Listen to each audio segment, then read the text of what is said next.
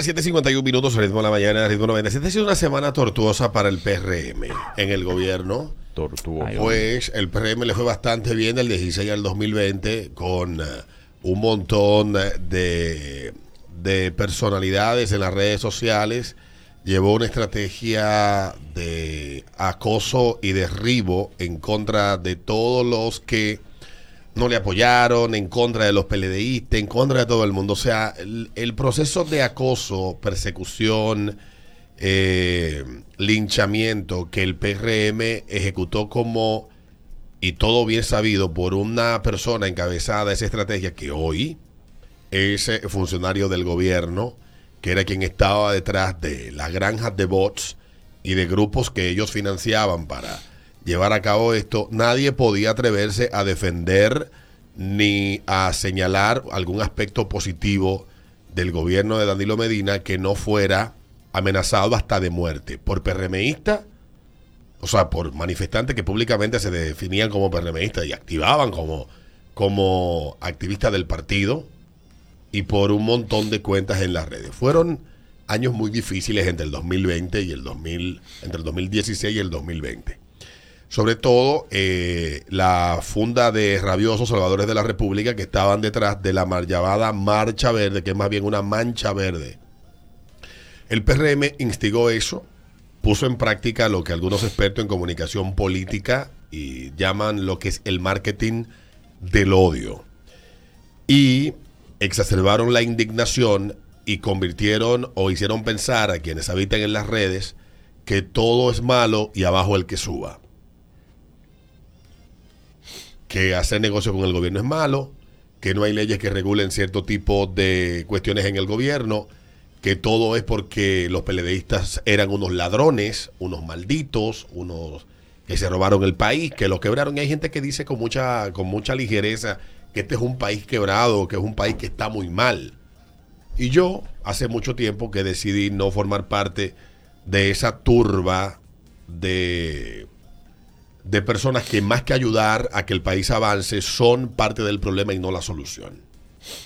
Porque si lo que debemos de hacer en todo esto es ser ciudadanos conscientes, obviamente críticos, pero aquí hay un segmento de la clase media que se ha dedicado solamente, que vive muy cómoda, que avanzó y vive cómoda gracias a cómo le fue al país durante los 16 años del PLD, que hoy se sientan a decir, y, una, y también un segmento importante de la diáspora, que tal vez atribuye al PLD el tener que haberse largado de la República Dominicana, y según ellos todo lo que está aquí es malo o peor que en Haití. Tan malo o peor que como está en Haití. Y ese es un pensamiento y es un discurso que prohijó el PRM, que hizo una oposición irresponsable, ya al final de desesperación, y tal vez algunos pensarán que es válido, pero como dice el autor que estoy señalando, el marketing del odio siempre deja sembrada la semilla para que ese odio germine y termine afectando a todo el que venga luego de quien la sembró. Está pasando en Perú, está pasando en Chile, pasó en Venezuela primero, está pasando en México. Cuando los políticos cimentan sus campañas políticas en el resentimiento, el odio, la persecución y el linchamiento, cuando llegan al poder ellos, después se les hace imposible gobernar. Y las sociedades entonces terminan divididas. Y se hace difícil, repito, tener paz. Y hoy el PRM está sufriendo eso. Y uno trata de ser racional y obviamente que con lo bruto que es el dominicano, es difícil hacerlo razonar. El dominicano promedio es muy bruto. Aún tú le muestras las evidencias entienden que lo que ellos sienten, porque es a lo que lo han enseñado, es la verdad. Estamos en la era de la posverdad. Y esa posverdad fue a la que recurrió el PRM. Que qué bueno que le está afectando a ellos. Y ojalá que les vaya peor. Porque lo que sufrimos, la persecución, el hinchamiento y las llamadas de ustedes para pedir que le cancelaran a uno porque no le apoyábamos en la campaña, se lo decíamos en aquella época. Ese no es el camino. Reunirse en una oficina para decir cómo vamos a hacer que lo voten de esa emisora. Gente que hoy son ministros. Porque querían que era, era obligado a apoyar el PRM. Por lo menos le han bajado un ching en el gobierno. Y las amenazas que hicieron de tú verás cuando gobernemos no la han cumplido todavía. Aunque, aunque siempre me tienen a media, a me- ¿cómo dice? Media redactada, siempre una, una suspensión. Ya me tocó una en diciembre. Entonces, hoy el periódico Diario Libre le trae de regalo al PRM lo que ellos tanto disfrutaban en la oposición hoy siendo gobierno. Diario Libre publica hoy, Tania Molina publica en Diario Libre, hoy publica que el supuesto autor del libro que compró el Miner dice, no sé de qué me hablan. Ay. Ay. El hombre Primitivo Santo figura en uno de los dos socios que conforman School Team SRL, una empresa que aparece como autora de varios de los libros digitales que compró el Ministerio de Educación para el año escolar 2022-2023. Al contactarle vía telefónica y preguntarle a su empresa, el hombre comenta en tono molesto que no sabe de qué le están hablando. Luego recalca en igual tono que no sabe de qué empresa ni de qué libro. El pasado 2 de junio de este 2022, el Ministerio de Educación adjudicó 10 empresas de 1.800 millones de compra de libros digitales cuya adquisición se hizo mediante el proceso de excepción por exclusividad eh, para la adquisición de libros de texto eh, en formato digital para el nivel de secundaria del año escolar 2022-2023. Tres de las que resultaron ganadoras presentaron a School Teams como autor de los libros, específicamente en el área de lengua española, ciencias sociales y educación física. Esta empresa fue registrada en 2015 en la Cámara de Comercio y Producción de Santo Domingo y según certificación del organismo, tuvo su última asamblea en marzo de 2021. Según dicha certificación, su socio, Amarfis Beatriz Ureña y Primitivo Santos. De acuerdo con los, datos de su cédula de identidad, cuyo número se registran en los documentos oficiales de School Teams, Primitivo Santos es un señor de 76 años que declara ser chofer de oficio. Aunque al principio de la llamada llegó a comentar que no tiene empresas y que incluso durante la pandemia se inscribió para la ayuda que nunca le dieron. Se torna incómodo cuando se le insiste que sus datos figuran en el registro mercantil de School Teams. Yo no conozco ninguna empresa, no sé de qué me están hablando. Dice, luego en tono de resabio, expresa que no le interesa el tema porque no sé de lo que me están hablando, no sé de eso. Y cuelga el teléfono. Sin embargo, luego envía a un abogado con un documento en manos en el que dice que aunque estuvo en el School Teams, salió de ella desde febrero pasado.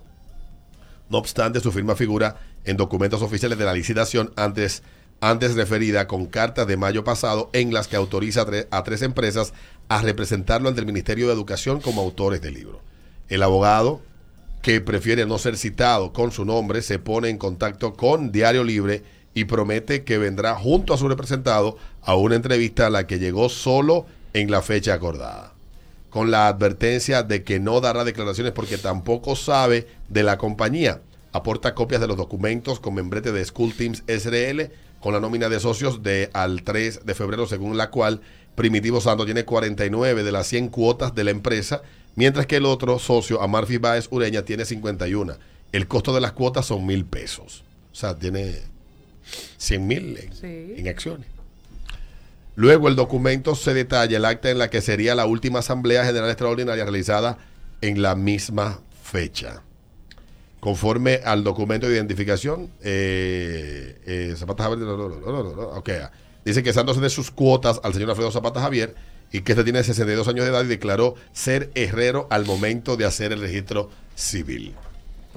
Yo sí me alegro. Yo sí me alegro. Cojan ahí. Yo no, yo no me alegro. Son gajes del negocio. Gajos. Gajos del negocio. Gajes. Ha sido una semana difícil, repito.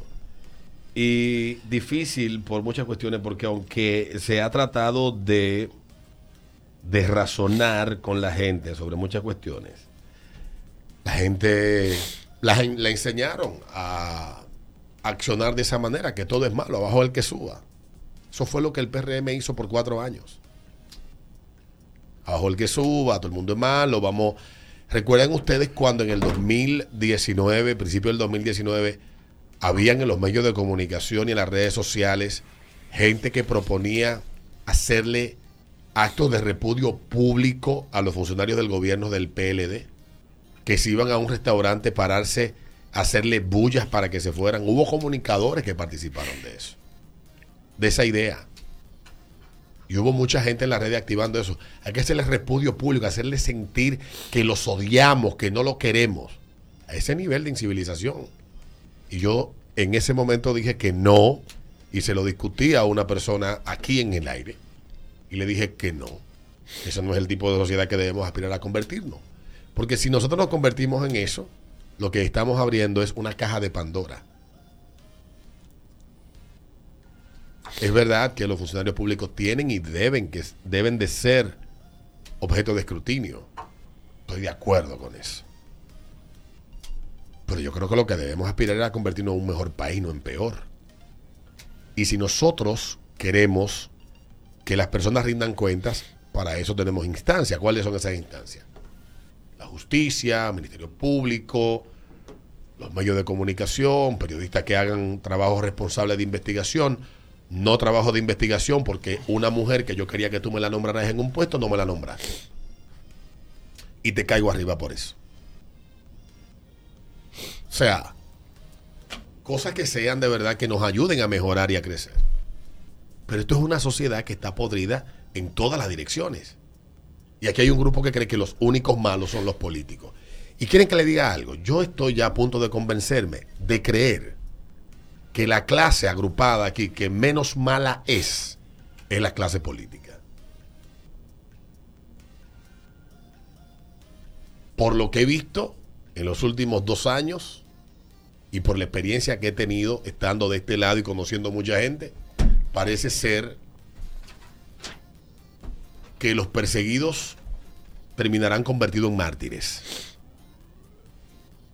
Así que aspiremos a un país mejor, razonemos más y dejemos esa emotividad, ese, ese despliegue eh, obsceno de emotividad y de, y, de, y de afectación en las redes sociales por temas que ustedes saben que no están, que no están indignados en, en absoluto. Diciendo mentiras, medias verdades, manipulando la verdad, diciendo que fulano de tal se aumentó el 100% cuando esa persona ni siquiera se ha aumentado un peso. Y eso lo motorizó y lo propició el PRM que hoy gobierna.